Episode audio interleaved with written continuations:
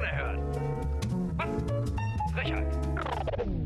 Zwischenruf NRW, der Podcast der FDP. Herzlich willkommen zu einer neuen. Folge Zwischenruf NRW, der Podcast der FDP-Landtagsfraktion. Heute die 18. Episode. Ich freue mich ganz besonders, Henning Höhne, den Fraktionsvorsitzenden der FDP-Landtagsfraktion, zum ersten Mal in diesem Jahr zu begrüßen. Hallo, Henning. Hi Marcel. Ja, sehr schön. Ähm, für alle, die mich noch nicht kennen, mein Name ist Marcel Hafke, ich bin hier der parlamentarische Geschäftsführer und wir wollen jetzt so ungefähr die nächsten 40 Minuten mit euch über die aktuelle Politik hier in Nordrhein-Westfalen, Deutschland und der Welt sprechen und ähm, hoffen, dass das spannend ist und ihr neue Ideen habt. Aber auch vielleicht vorweg diesmal diese Information. Ihr könnt uns natürlich auch gerne über alle Kanäle nicht nur folgen, bei Henning Höhne, der Landtagsfraktion, meinen Kanal gerne und uns auch gerne kommentieren und mit uns in Kontakt eintreten weil wir uns natürlich über Ideen und Anregungen immer freuen und besser werden wollen und unser Land nach vorne bringen möchten. Und das haben wir auch probiert am 14. Januar, nämlich da hat die Landtagsfraktion gemeinsam mit der FDP NRW, mit der Partei, ähm, einen Neujahrsempfang durchgeführt. Waren über 1000 Leute da. Ich durfte ja selber beiwohnen, habe vier großartige Reden gehört. Ein Redner war natürlich der Fraktionsvorsitzende Henning Höhne. Und ähm, erzähl uns doch mal kurz, was da passiert ist und äh, was das Motto war. Ich habe mir hier was aufgeschrieben, das wichtige Fragen. Aber was heißt denn das eigentlich? Ja, das, das wichtige Fragen und stoßen wir neue Antworten an. Ähm, das haben wir uns vorgenommen für dieses Jahr, aber auch darüber hinaus, ähm, weil ich das Gefühl habe, weil wir das Gefühl haben, dass in den letzten Jahren sehr oft Probleme nicht wirklich gelöst wurden in diesem Land, sondern das wurde so mit Geld und ein paar Förderprogrammen und Programmchen zugekleistert. Aber Politik hat zu oft einen Bogen gemacht um eigentlich die Wurzel des Problems. Und das meinen wir, wenn wir sagen, dass wichtige Fragen, also auf die wesentlichen Dinge konzentrieren und die dann aber auch mit neuen Antworten ähm, dann ja, anzupacken. Und äh, unter dieses Motto haben wir dann den Neujahrsempfang gestellt. Ich fand, das war eine ganz tolle Veranstaltung. Da haben wir eine Tradition angeknüpft. Also wir beide können uns ja noch äh, lange zurückerinnern an, an Neujahrsempfänge. Ähm, und ähm, ja, seit äh, Corona hatte diese Veranstaltung äh, nicht stattgefunden und auch äh, im Jahr Jahre oder sowas schon, 23 haben wir ausgesetzt, genau, weil ähm, das war ja immer schon eine gemeinsame Veranstaltung, Landespartei, Landtagsfraktion und äh, 23 hatten wir im Januar den Landesparteitag. Und dass jetzt über 1000 Leute kommen, obwohl da drei oder vier Jahre Pause waren, äh, das ähm, hat mich riesig gefreut und äh, war, finde ich, ein total starker Jahresauftakt für uns. Ja, also ich kann zumindest nur für mich sagen, ich bin ähm, ähm, äh, motiviert aus dieser Veranstaltung äh, wieder rausgegangen. Ich habe wirklich vier tolle Reden gehört und ähm, wir sind ja auch alle visuelle Menschen, obwohl wir hier einen Podcast gerade aufnehmen. sah natürlich die Bühne großartig aus. Deswegen kann ich nur jemandem empfehlen, vielleicht auf unseren Homepages und Channels unterwegs zu sein und sich das mal anzuschauen, wie das ausgesehen hat.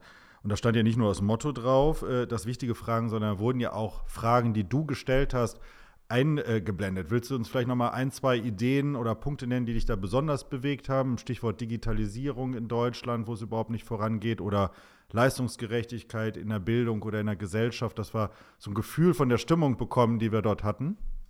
Ja, ich, also wir hatten ja über die, ich weiß gar nicht, wie breit das war, aber also eine, eine Leinwand in, in irrer Breite äh, über die komplette Bühne. Ähm, das war äh, ziemlich cool, finde ich. Und ja, ich habe das während meiner Rede genutzt, um äh, die, die Themen immer mit so einer, äh, mit so einer Frage einzuleiten. Äh, beim Thema Leistungsgerechtigkeit zum Beispiel, warum äh, kann man mit liegen bleiben so viel Geld bekommen wie mit Aufstehen? Also ähm, lohnt sich eigentlich Arbeit noch in diesem Land? Dazu habe ich ähm, unter anderem gesprochen. Ähm, aber eben auch zu, äh, zu einigen anderen Themen. Warum ackern Landwirte mehr am Schreibtisch äh, als auf dem Feld? Ähm, und ähm, das waren, waren so wenige Beispiele, ähm, die wir da hatten.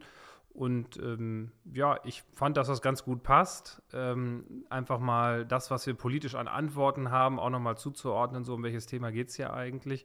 Und beides ist ja wichtig. Also ähm, Politik darf ja nicht nur Fragen stellen. ist gut, wenn wir uns die dann auch stellen. Aber wir müssen ja immer dann immer auch zwingend den zweiten Schritt machen. Und das ist dann eben auch eine passende Antwort dazu geben. Und äh, so in diesem Zusammenspiel äh, habe ich das in meiner Rede da gemacht. Ja, also ich fand es ganz großartig und du hast das gerade selber nochmal gesagt, Fragen und Antworten zusammenspielen. Das Wichtige ist aber, dass man, glaube ich, auch den Druck auf die anderen Parteien ausübt, sich mal wirklich in Fragen zu stellen und nicht im Klein-Klein unterwegs zu sein. Äh, wir hatten ja ähm, aktuelle Themen ähm, unter anderem diskutiert. Deswegen ist es auch wichtig, das ein bisschen größer aufzuhängen. Äh, Marie-Agnes Strack-Zimmermann, unsere äh, Spitzenkandidatin für die Europawahl und äh, Vorsitzende des Verteidigungsausschusses im Deutschen Bundestag, hat ja eine äh, Rede dort gehalten und auch nochmal gesagt, dass wir gegenüber der AfD lauter werden müssen. Und ähm, vielleicht können wir da direkt mal mit ein, ein, anfangen, was gerade so in den letzten Tagen und Wochen passiert ist. Wir erleben die Demonstrationen in Nordrhein-Westfalen und Deutschland, die äh, losgetreten wurden, weil sich eine, eine Gruppe von Menschen in Potsdam getroffen haben und über Deportationen gesprochen hat von Menschen, äh, Millionen Menschen in Deutschland, so anknüpfend an die äh, Nazi-Vergangenheit in Deutschland. Und ähm, da habt ihr als Redner natürlich schon einen Punkt gesetzt, aber die Frage ist ja, was hat erstens diese, diese Demonstration mit dir gemacht und äh, vielleicht dann auch, wenn du Lust hast, sonst stelle ich dir gleich nochmal die Frage, ähm, ähm, was sind denn die Antworten gegenüber der FDP, also Stich, äh, AfD, also Stichwort große Fragen stellen, Probleme lösen. Vielleicht hast du da mal Lust, so, unseren Zuhörern und Zuhörern so einen Eindruck zu geben, weil uns das ja wirklich massiv mittlerweile umtreibt, was da passiert.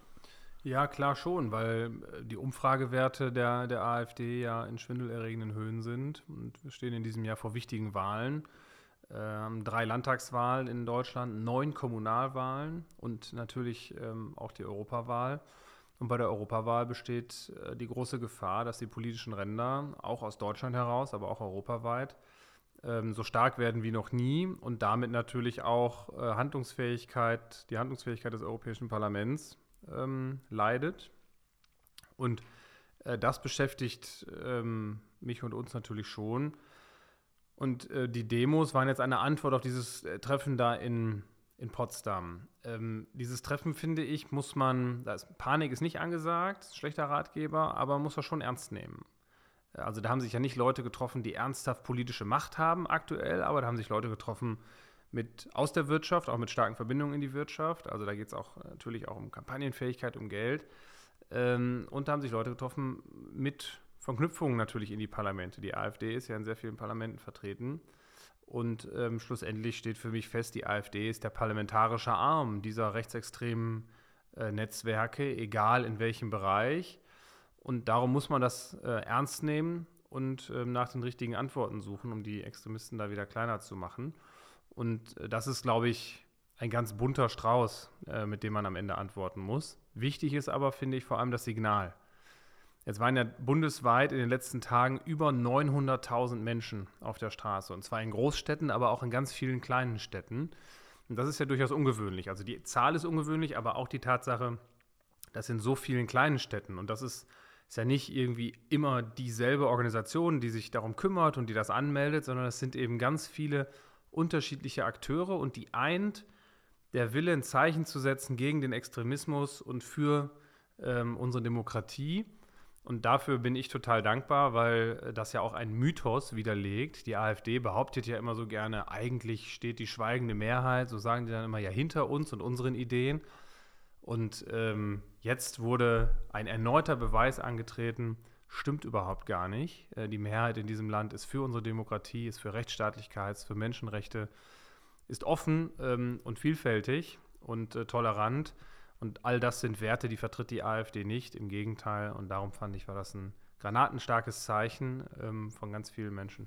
Das stimmt. Also es ist schon beeindruckend gewesen, die Bilder und auch die Stimmungslage. Ähm, aber ich finde, du hast das in den letzten Tagen immer wieder sehr gut und klar eingeordnet, dass wir eben nicht nur dieses Signal senden dürfen, sondern auch tatsächlich jetzt eine richtige Antwort auf die AfD liefern müssen, weil Demokraten sind sich einig, dass wir die AfD nicht in Parlamenten haben wollen und auch nicht stark haben wollen.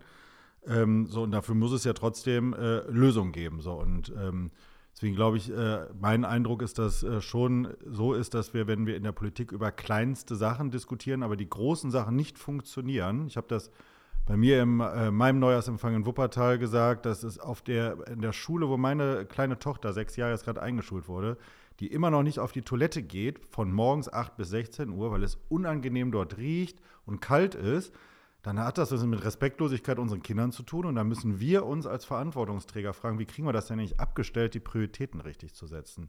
Das heißt, äh, was glaubst du, mit welchen Themen und wie kriegen wir die Politik denn dahin, dass wir wirklich mal die Probleme, die richtigen Probleme in diesem Land äh, äh, lösen, die die Menschen hier umtreiben, damit wir auch die AfD wegbekommen und es Deutschland einfach besser und gut geht?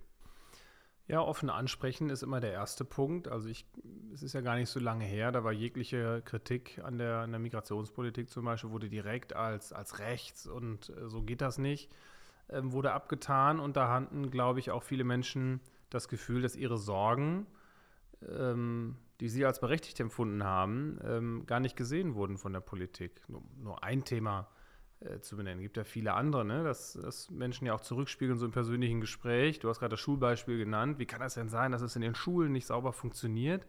Aber an ganz vielen anderen Stellen funktioniert der Staat äh, dann gut. Ja? Also beim, das stimmt auch, muss man immer wieder sagen. Wenn du ein Knöllchen bekommen hast, funktioniert der Staat sehr gut. ähm, äh, aber ja, an, Erfahrung. An, an der Stelle nicht.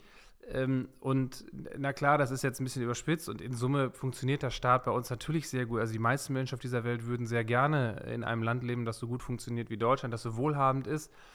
Aber äh, nichtsdestotrotz ist ja Aufgabe von Politik, die Sorgen der Menschen aufzunehmen, ernst zu nehmen und da auch wirklich Lösungen anzubieten. Und da habe ich an vielen Stellen schon auch das Gefühl, auch das meinen wir übrigens mit das wichtige Fragen. Ja, also uns heute kurz darüber unterhalten, irgendwie einen Zeitungsartikel, wo irgendjemand Tipps gibt, als was man sich verkleiden soll an Karneval und als was nicht. Und ich glaube, da haben einfach viele Leute so sagen, sag mal, warum. Die Indianerfrage war Worum, worum kümmert ihr euch denn eigentlich? Ja. Und das ist ja jetzt nun wahrlich nicht unser, unser Kernproblem. Man kann es auch ganz groß machen, man kann sagen, es wird auch verdammt viel über, über Millionenerben gesprochen und über das Bürgergeld.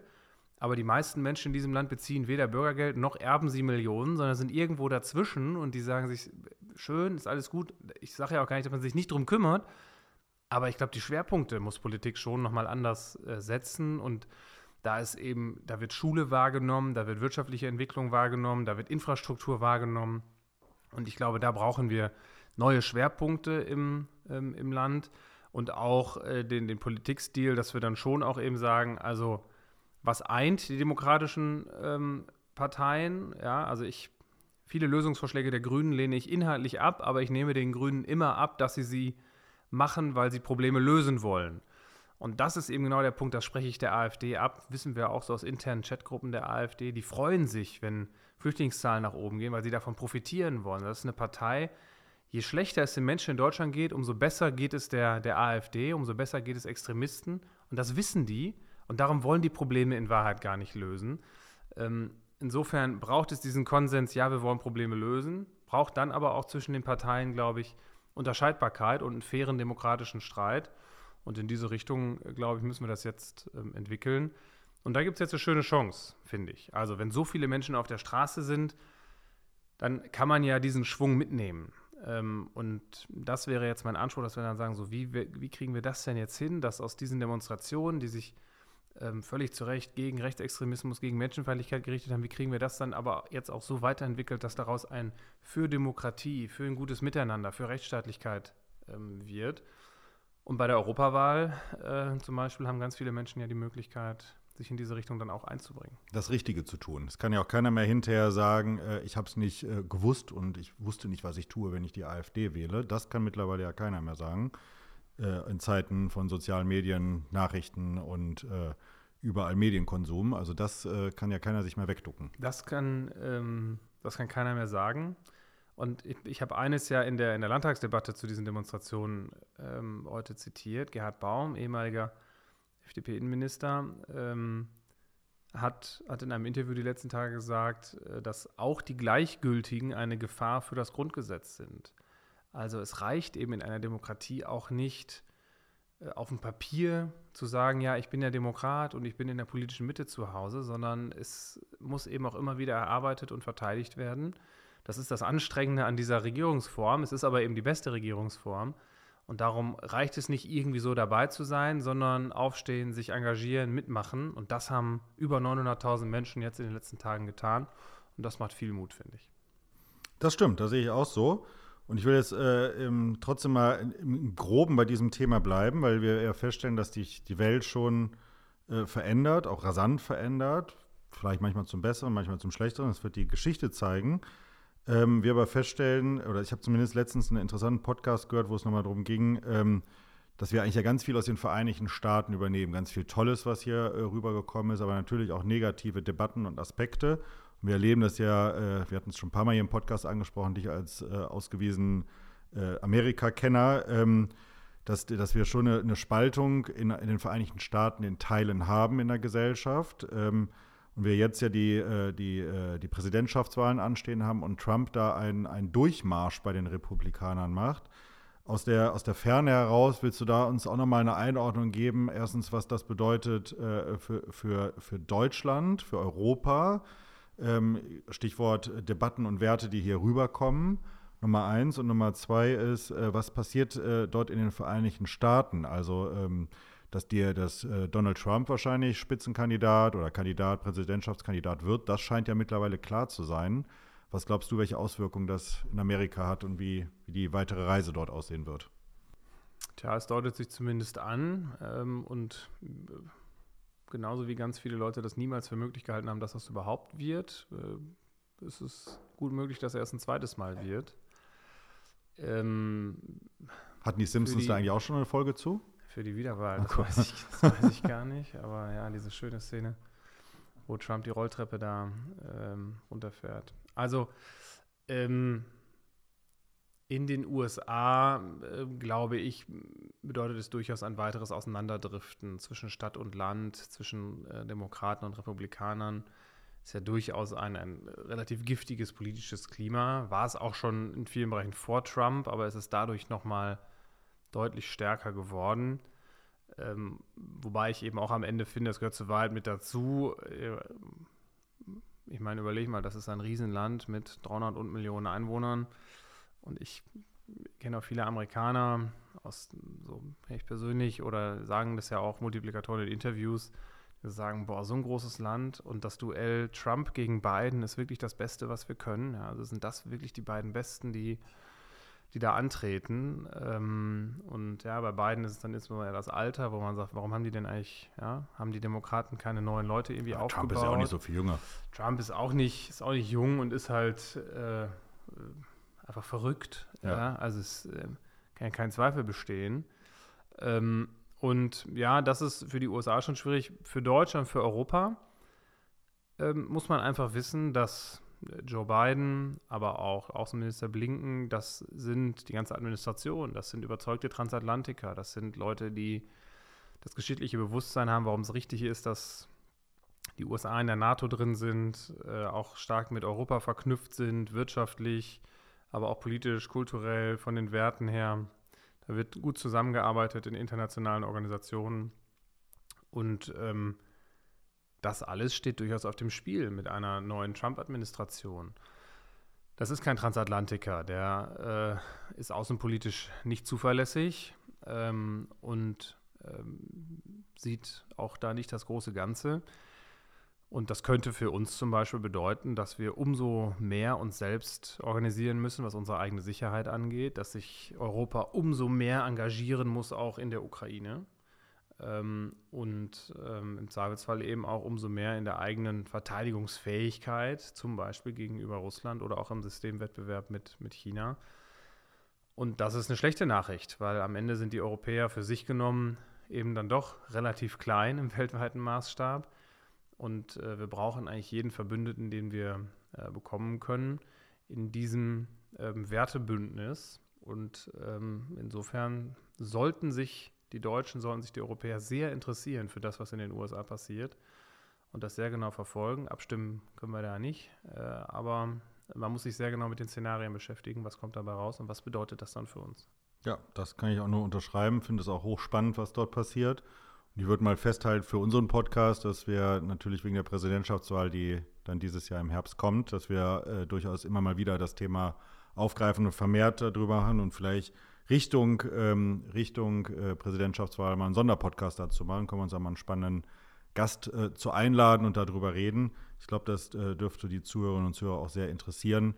Ähm, zum Glück ist es ja so, dass die Anhänger der Freien Demokraten und die mit uns sympathisieren, ähm, im Regelfall äh, überzeugte Transatlantiker sind und ähm, das schon sehr genau im Blick haben, was in den Staaten passiert.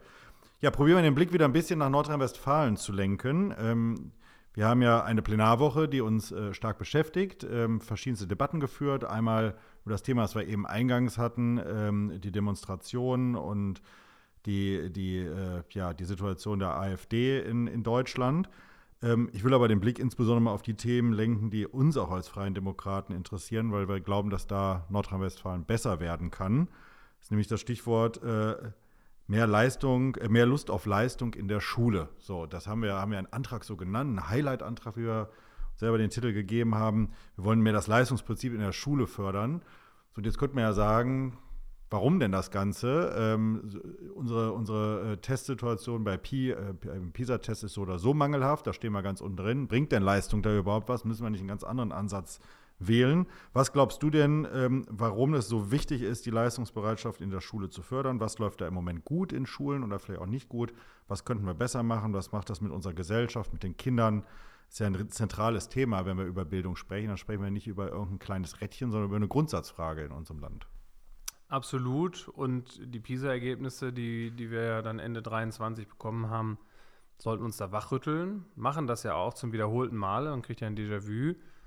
Und ähm, ja, wir haben ja erlebt, bei, bei der Landesregierung gab es dann, ja, wurde so ein bisschen ausgewichen, da hat man darauf verwiesen, dass die PISA-Studien ja auch methodische Schwächen hätten und so. Mag alles sein. Aber äh, wir haben halt so schlecht abgeschnitten wie nie zuvor.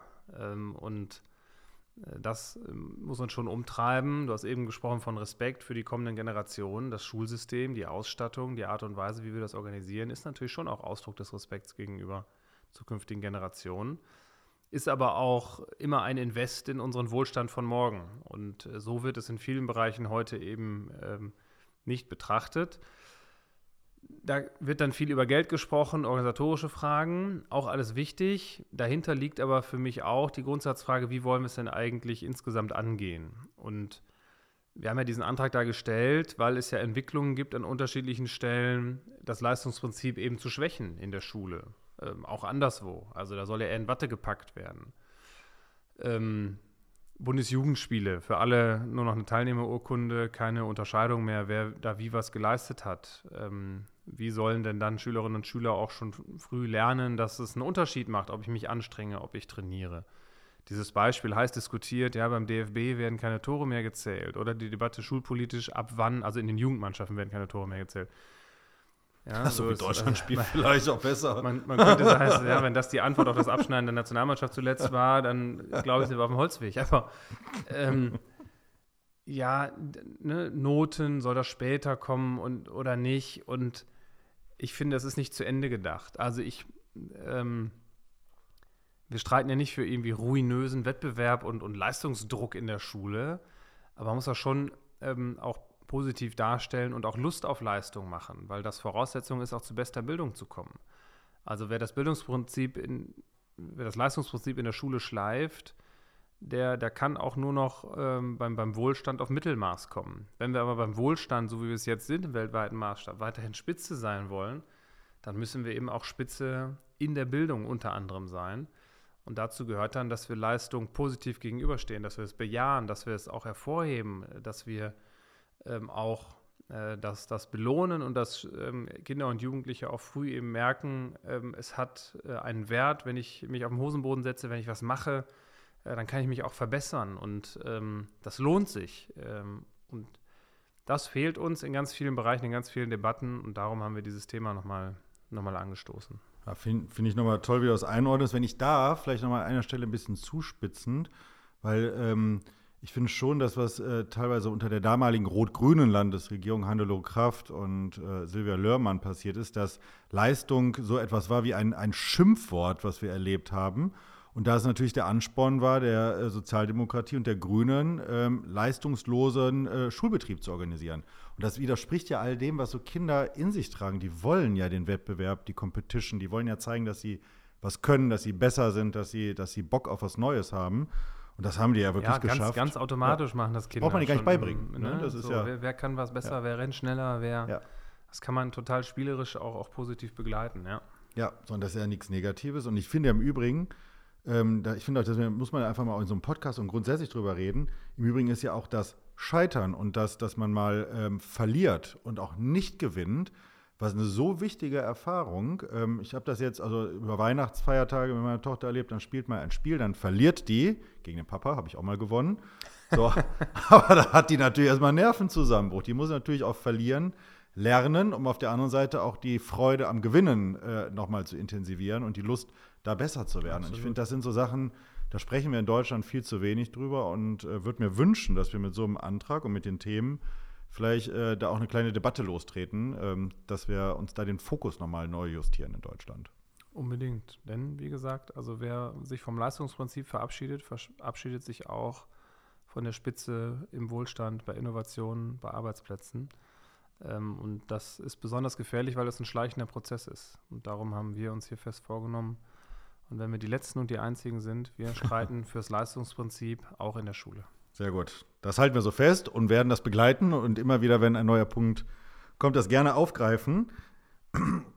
Nein, ähm, ein, ein, weiteres Thema in dieser äh, Plenarwoche ähm, ist etwas, was du in vielen Debatten und auch Grundsatzreden schon mal angesprochen hast, nämlich, dass Politik organisationsfähig sein muss, gut gemanagt sein muss, damit etwas funktioniert. Und jetzt wissen wir ja, äh, Stichwort Asylgerichtsverfahren, ähm, dass wir da in Deutschland besser werden müssen. Jetzt gibt es ja tolle Zahlen, die rausgekommen sind, nämlich äh, im letzten oder im ersten Halbjahr 2023 lagen die Asylgerichtsverfahren in Nordrhein-Westfalen im Durchschnitt bei 22 Monaten. Das ist ja fast zwei Jahre. Und im Vergleich ein Bundesland ein Stück weiter von uns hier entfernt ähm, bei 4,7 Monate. Das könnte man sagen, es liegt daran, dass die FDP dort unten die Verantwortung hat für den Bereich. Wird auch der Grund sein und hier ein grüner Justizminister unterwegs ist. Aber ähm, das hat ja viel mit Organisationsfragen zu tun und ähm, äh, vielleicht auch nochmal eine Einladung von dir, dass wir, warum kriegt es ein Land wie Nordrhein-Westfalen nicht gebacken, wenn man sieht, dass es in einem anderen Land gut läuft, das hier umzusetzen, um sowas zu beschleunigen? Also es ist äh, wirklich unglaublich und abenteuerlich, was, ich hier, was man hier doch erlebt, oder? Absolut berechtigte Frage. Rheinland-Pfalz meinst du? Ich glaube, du hast, das, das, den Namen gerade gar nicht, so, gar nicht ja, genannt. Kann sein. Äh, von, von, diesem Bundesland hast du das so umschrieben, also wer sich das gefragt hat, Rheinland-Pfalz. Ein Stück weiter runterfahren. Ähm, ja. Und ähm, ja, die schaffen das eben in vier, fünf Monaten und bei uns dauert es fast zwei Jahre. Die haben das zentralisiert. Also in Rheinland-Pfalz gibt es nur noch ein Verwaltungsgericht, das sich um Asylverfahren kümmert. Und diese Spezialisierung zahlt sich offensichtlich aus. Ähm, und das sind ja komplexe Verfahren, äh, aufwendig auch oft mit Übersetzungen. Und dann muss man die Lage in den ähm, äh, Heimatländern ähm, einschätzen äh, und das bewerten. Es gibt viele Gründe, die dafür sprechen, diese komplexen Verfahren ein Stück weit zu zentralisieren. Und ähm, das ist ähm, unsere Analyse hier aus der Lage. Und äh, das wünschen wir uns auch für Nordrhein-Westfalen, weil wir da schneller werden können. Also es ist einfach ein unhaltbarer Zustand dass jemand, übrigens für alle Beteiligten, gar nicht nur aus Sicht äh, jetzt des Staates, der, der möglicherweise eine Abschiebung vorbereiten möchte, aber ja auch für die betroffenen Menschen. Ähm, das finde ich ja, also ob's, ob sie, ob ein Asylgrund vorliegt oder nicht, das wird ja dann im Gerichtsverfahren geprüft.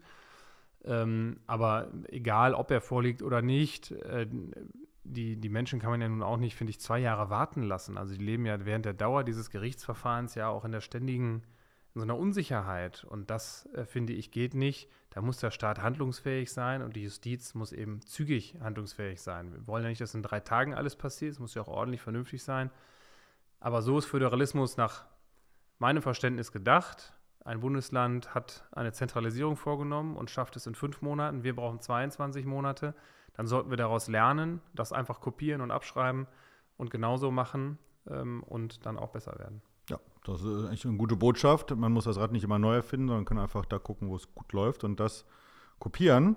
Und da wir gerade so schön über den Justizsektor sprechen, also wir könnten jetzt noch ganz viel drüber reden, was beim äh, Minister Limbach in NRW nicht funktioniert oder was er ganz toll macht, persönliche äh, Kontakte nutzen, könnten wir er alles. ist immer noch im Amt. Das ja, ist schon abenteuerlich, wenn sich da jemand lange hält, der so wenig Reputation hat und so viele Fehler gemacht hat. Ähm, werden wir mal gucken, wie das weitergeht. Also wir beobachten das. Ja, finde das auch schon bemerkenswert. Aber ich möchte noch mal auf einen Punkt gehen, der gerade uns Freie Demokraten ja sehr stark beschäftigt. Wir sind äh, nicht nur dankbar, dass in Rheinland-Pfalz ein äh, FDP-Justizminister am Werk ist, sondern auch in Berlin, Marco Buschmann.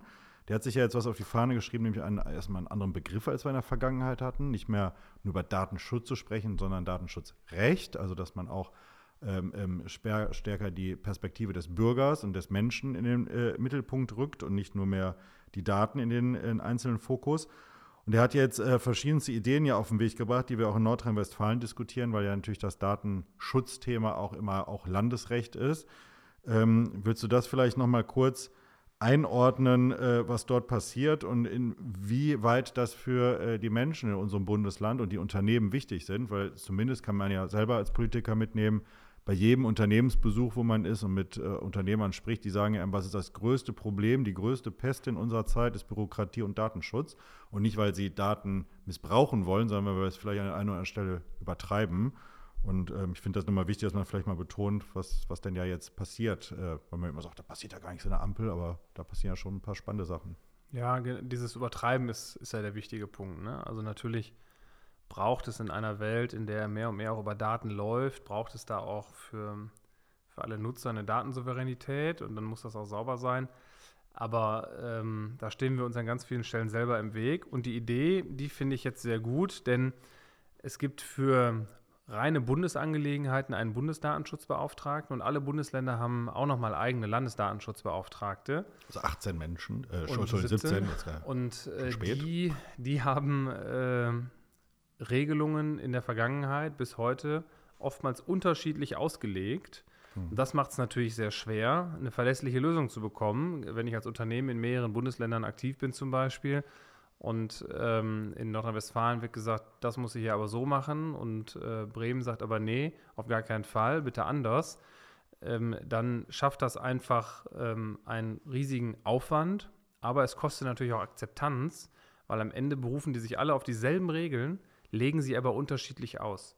Das darf nicht sein und darum gibt es den Vorschlag, dass sich eben die Datenschutzbeauftragten aus ganz äh, Deutschland, der Länder und äh, den vom Bund zusammenschließen und dann gemeinsam über die Auslegung dieser Regeln verbindlich beraten.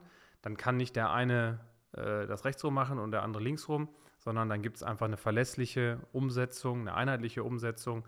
Und das ist in diesem Bereich, finde ich, sehr sinnvoll. Ich bin ja ein großer Freund auch von Unterschieden im Föderalismus, aber wie wir Regeln, die ohnehin für alle gelten, auslegen, das sollten wir schon unter den Bundesländern abstimmen. Ja, das stimmt. Ähm, und äh, interessant ist, was ich auch wieder gelernt habe, dass da äh, für eine Grundgesetzänderung nötig ist. Man wundert sich ja manchmal, für was immer so alles Grundgesetzänderungen nötig sind. Ähm, und dann schauen wir mal, ob Nordrhein-Westfalen unter einer schwarz-grünen Landesregierung bereit ist, so einen Weg mitzugehen. Äh, wenn die das nämlich hinterher blockieren, dann äh, wissen auch die Menschen in diesem Land äh, hoffentlich, was sie da einer schwarz-grünen Landesregierung zu verdanken haben, nämlich dass es nicht einfacher und besser wird, sondern nach wie vor kompliziert bleibt. So, und zu guter Letzt, wir haben ja immer so einen Schmankerl noch zum äh, Schluss. Im Landtag vor 20 Jahren.